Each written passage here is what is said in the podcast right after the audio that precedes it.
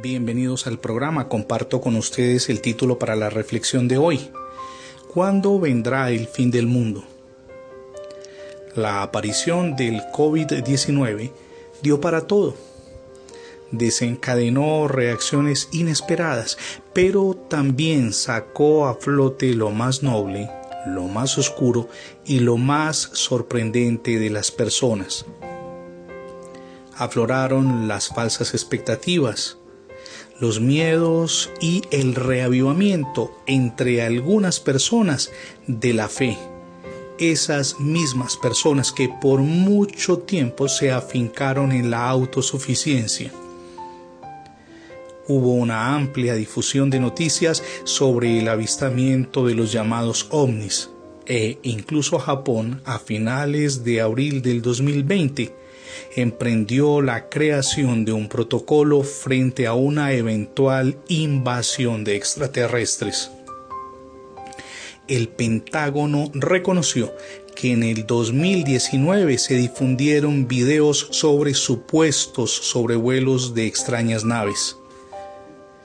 En la ciudad de Vélez, en Málaga y en el oriente de Colombia, sus habitantes aseguraron haber escuchado sonidos inusuales provenientes de las nubes. Decían que, y abro comillas, parecían trompetas como las del juicio final.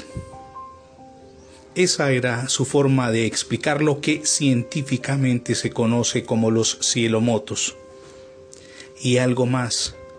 Tomaron nueva fuerza películas y series apocalípticas como La llegada, el proyecto Libro Azul, encuentros cercanos del tercer tipo y los expedientes secretos X.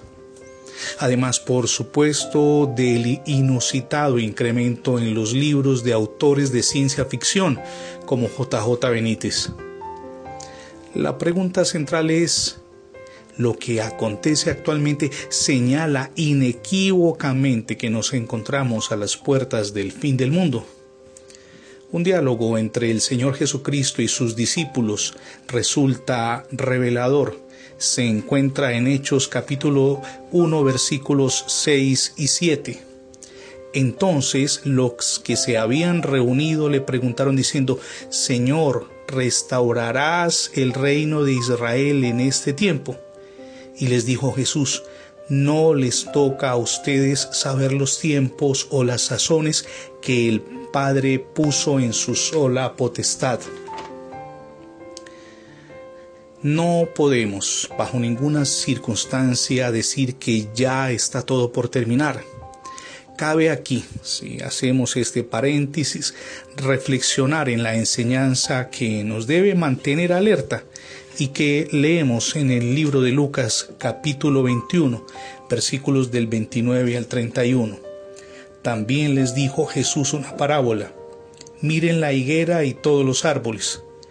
Cuando ya brotan, viéndolo, saben por ustedes mismos que el verano está cerca. Así también ustedes, cuando vean que suceden estas cosas, sepan que está cerca el reino de Dios. ¿Qué debemos hacer entonces? Vivir a Cristo en todo momento, estar preparados como si este fuera el último día.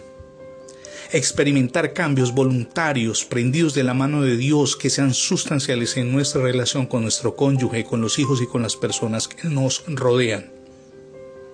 Arrepentirnos y cambiar está asociado con una actitud, mantener la maleta lista para cuando el Señor nos lleve a su presencia o decida volver por nosotros la mejor forma de hacerlo es recibir a Cristo en el corazón como nuestro único y suficiente Salvador. Prendidos de su mano emprendemos ese maravilloso viaje hacia el cambio y crecimiento permanentes en la vida personal, espiritual y familiar. Le agradezco mucho su compañía durante estas transmisiones en la emisora. Si por alguna circunstancia no ha tenido acceso a los programas, visite el sitio radiobendiciones.net o también ingrese la etiqueta numeral Radio Bendiciones en cualquier portal de Internet. Ah, y si desea profundizar en el estudio de la Biblia, por favor vaya al portal cristiano mensajero de la palabra.com. Mi nombre es Fernando Alexis Jiménez y oro al Dios del cielo que los bendiga a todos ustedes rica y abundantemente en este día.